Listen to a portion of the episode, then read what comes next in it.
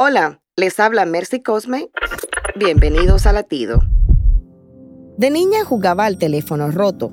El primero de la fila decía algo al oído al siguiente y así hasta el final. Pero lo que decía el último no tenía nada que ver con lo que se decía al principio. Así es, si depositas tus intimidades en oídos inadecuados, siempre habrá alguien quien quite o añada su propia opinión. Al fin, no tendrá sentido.